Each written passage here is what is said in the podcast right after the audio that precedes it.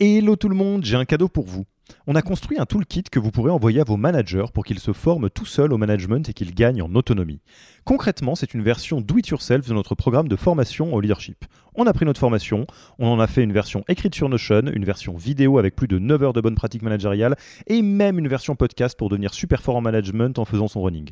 Beaucoup de gens vendent ce genre de truc, nous on pense que ça doit être gratuit.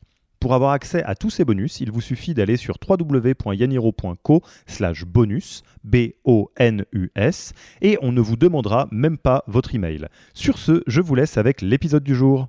Dans la vidéo principale, nous avons abordé les grands principes du feedback Radical Candor.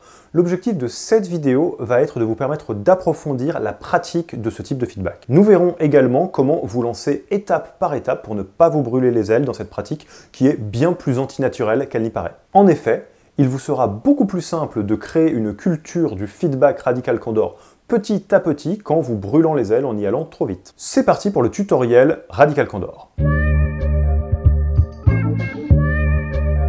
La première manière d'approfondir sa pratique du feedback Radical Candor consiste à faire très très attention à toujours augmenter son niveau de care. Et comme nous l'avons déjà dit, une bonne manière de se représenter cela, c'est de faire tout ce qu'il faut pour faire de votre environnement professionnel un espace dans lequel vous pouvez être vous-même et vous laisser les membres de votre équipe être eux-mêmes également. Soyez plus que juste professionnel et élevez le niveau de care vis-à-vis de vos équipes. Pour autant, ce n'est évidemment pas non plus le fait de partager tous les détails de votre vie, de poser plein de questions embarrassantes ou d'être hyper intrusif sur la vie personnelle de vos collaborateurs et de vos en mettant tout un tas d'after work de 18h à 21h tous les soirs. Non, le care, ce n'est pas ça non plus. Il s'agit plutôt d'apprendre à connaître profondément les gens de votre équipe, donc ce qui les intéresse, leurs drivers, leurs moteurs, ce qui leur donne envie de se lever le matin, ce qu'ils vivent, ce qu'ils ressentent, éventuellement les difficultés qu'ils rencontrent. Encore une fois, il n'y a pas de recette miracle du care, le sujet est toujours le même d'en avoir quelque chose à faire de votre équipe, et dans le doute, n'hésitez pas à revisionner toutes les vidéos sur le care pour savoir comment augmenter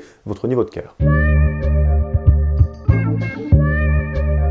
Donc le care, on en a beaucoup parlé, mais comment approfondir l'axe challenge, l'axe de la sincérité du feedback? Ça, c'est un petit peu nouveau. Sur le papier, c'est assez simple. Il s'agit tout simplement d'arriver à dire exactement le message que vous avez en tête, à savoir dire que le travail de vos équipes est excellent quand vous pensez qu'il est excellent, et qu'il est insuffisant quand vous pensez qu'il est insuffisant. Mais ce qu'on oublie de voir, c'est que c'est précisément parce que vous en avez quelque chose à faire du développement de vos équipes que vous allez vous permettre de les challenger directement avec transparence. Et oui, on peut challenger les gens avec une logique de care. En effet, les challenger et les encourager à vous challenger montrent que vous voulez construire des relations de confiance, des relations dans lesquelles vous pouvez leur dire quand vous imaginez qu'il y a des choses à faire pour qu'ils puissent s'améliorer et dans lesquelles ils peuvent vous dire ce que vous pourriez faire pour vous améliorer vous êtes suffisamment soucieux de leur développement pour souligner les choses qu'ils pourraient améliorer, et vous êtes totalement à l'écoute de ce que vous pourriez faire pour devenir une meilleure personne, car vous n'avez pas d'ego mal placé. Et si on doit le répéter, oui, ce n'est pas très grave d'admettre que vous vous êtes trompé parfois. Ce n'est pas très grave, c'est pas important si vous vous trompez ou si vous ne vous trompez pas. Ce qui est important, c'est votre capacité à entraîner l'équipe vers ces nouvelles victoires, à lui permettre d'augmenter durablement la qualité de ses résultats. Et oui, le fait de créer une culture du challenge et de la communication ouverte est un formidable actif pour mener une équipe vers de belles réussites. Vous devez absolument avoir une maîtrise complète de ces deux axes et de ce que vous pouvez faire pour augmenter respectivement votre niveau de care sur l'axe horizontal et votre niveau de challenge sur l'axe vertical. Ceci étant, je vous partage une petite règle mentale qui fonctionne à chaque fois pour savoir à quel point vous êtes au bon niveau sur les deux axes ou si vous devriez augmenter le curseur sur l'axe du care ou l'axe du challenge. C'est très simple. Si après votre message, vous avez l'impression que la personne est très touchée émotionnellement, soit parce qu'elle a les larmes aux yeux ou qu'elle pleure franchement ou qu'elle est très énervée, vous devriez probablement augmenter beaucoup le niveau de care pour la prochaine fois. A l'inverse, si vous faites des feedbacks à la personne et que vous notez que le problème se répète et que vous avez l'impression que la personne ne comprend pas, vous devez augmenter franchement le niveau sur le curseur du challenge et de l'authenticité du message. Une fois que vous êtes bien à l'aise sur chaque axe et sur la manière d'évoluer sur l'axe du care et l'axe du challenge, il est essentiel de se lancer dans la pratique et de se poser la question par le début comment commencer à introduire une culture du feedback radical candor dans votre équipe. La théorie c'est bien, la pratique c'est mieux, mais pour autant je sais bien que le feedback radical candor peut être un petit peu intimidant. C'est pour ça qu'on vous a préparé un petit guide étape par étape de comment commencer à lancer une culture du radical candor. La première étape est un prérequis total avant de commencer à donner des feedbacks radical candor. Avant d'être capable de donner des feedbacks, vous devez montrer que vous êtes capable de les recevoir et que donc vous encaissez la critique. En effet, si vous n'êtes pas capable de recevoir des feedbacks et donc de la critique, vous ne devriez pas être autorisé à en donner. Donc pour faire ça, pas de miracle, lors de vos prochains one-to-one ou des réunions d'équipe, demandez du feedback aux membres de votre équipe et serrez les dents. Vous allez peut-être recevoir des choses que vous n'avez pas envie de recevoir, mais c'est ce qui vous permettra d'avancer par la suite. Ensuite, une fois que vous avez pris vos marques dans les entretiens de performance et de carrière et que vous vous êtes assuré que les membres de votre équipe arrivent à réagir assez positivement à ce changement, vous pourrez commencer à répliquer ce genre de feedback radical candor dans les entretiens one-to-one. Évidemment, à ce stade, faites bien attention de faire des points d'étape avec les membres de votre équipe individuellement. En effet, si vous commencez à faire des feedbacks en one-to-one de type radical candor, peut-être que certains membres de l'équipe vont bien le vivre, peut-être que d'autres vont un petit peu moins bien le vivre. Et vous devez faire un point d'étape pour vous assurer que tout se passe bien. Donc très simplement, après avoir testé ça pendant quelques one-to-one, n'hésitez pas à demander individuellement à chaque membre de votre équipe comment il se positionne par rapport à cette nouvelle approche du feedback que vous avez. Évidemment, lors de ces échanges, rappelez également que vous êtes tout à fait à l'écoute des feedbacks, voire même demandez-en de plus en plus. Enfin, quand vous aurez validé à l'étape des one-to-one que tout le monde est à l'aise avec cette culture du feedback radical candor, vous pouvez commencer à ouvrir encore le champ et à utiliser ce type de feedback dans de plus en plus de situations du quotidien du travail. Donc à cette étape-là, donnez l'exemple, demandez du feedback, donnez-en, renforcez positivement et donnez de la reconnaissance aux membres de votre équipe qui montrent qu'ils sont à l'aise à l'idée d'en recevoir et qui osent en donner. Bref, élargissez l'utilisation de cet outil. Vous le voyez, vous le comprenez en filigrane de ces étapes, c'est un processus qui peut se faire sur plusieurs mois mais qui vaut vraiment le coup. Et si vous utilisiez déjà cette pratique et que vous vous demandez si cette vidéo va pouvoir vous donner quelque chose à vous mettre sous la dent, je pense que vous êtes mûr pour les bonus de la vidéo. Pour finir, voici donc quelques bonnes pratiques et bonus sur l'utilisation de cette pratique in situ. Déjà, si vous n'êtes pas sûr de la bonne manière de construire un feedback, utilisez toujours dans le doute le triptyque situation, comportement, impact. Dans telle situation, tu as eu tel comportement qui a eu tel impact, d'où mon feedback. Si vous n'êtes pas sûr de vous, cette structure simple devrait vous aider à bien structurer les feedbacks dans 99% des cas. Ensuite, évidemment, ne personnifiez jamais vos feedbacks. Ça n'a aucun sens de dire à quelqu'un qu'il a tort ou qu'il est mauvais sur quelque chose, puis juste après de lui dire de ne pas le prendre personnellement. D'ailleurs, vous devriez bannir la phrase ne le prends pas personnellement de votre vocabulaire. L'idée, ce n'est pas de dire tu as tort, mais bien de dire dans telle situation, tu as eu tel comportement qui a eu tel impact et ce n'est pas OK. Autre bonne pratique, soyez toujours 100% honnête dans vos feedbacks positifs et négatifs. Tout le monde sent le bullshit à des kilomètres, donc ne donnez pas de feedback positif si vous n'êtes pas sincère, les gens le verront. Autre règle de bon sens, les feedbacks positifs se donnent en public, les feedbacks négatifs se donnent en privé. Vous pouvez par exemple vous ouvrir publiquement lors d'une réunion qui comporte toute l'équipe en demandant qu'est-ce que vous faites déjà bien?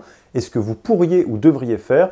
Pour vous améliorer en tant que manager ou team leader. Si vous vous sentez un tout petit peu mal à l'aise de faire ça, vous pouvez juste dire à vos équipes que vous avez besoin de cela pour progresser et être un meilleur manager. Autre bonne pratique, avoir une question toute faite pour demander du feedback. En effet, quand on demande des feedbacks aux membres de son équipe, la clé est de trouver une formulation qui empêche les réponses du genre non non mais t'inquiète tout va bien ou bien ouais ouais c'était très bien. Vous pouvez par exemple demander quelque chose comme qu'est-ce que je pourrais faire ou arrêter de faire pour qu'il soit plus agréable ou simple de travailler avec moi? Une fois que vous avez lancé la question, il ne vous reste plus qu'à attendre patiemment la réponse en comptant jusqu'à 6 dans votre tête si vous avez besoin de tenir le silence. Et notez bien que j'ai bien posé la question qu'est-ce que je pourrais faire pour plutôt que est-ce que je peux faire quoi que ce soit? C'est une grande différence parce que c'est le type de question qui va vous permettre d'avoir une réponse profonde plutôt que superficielle.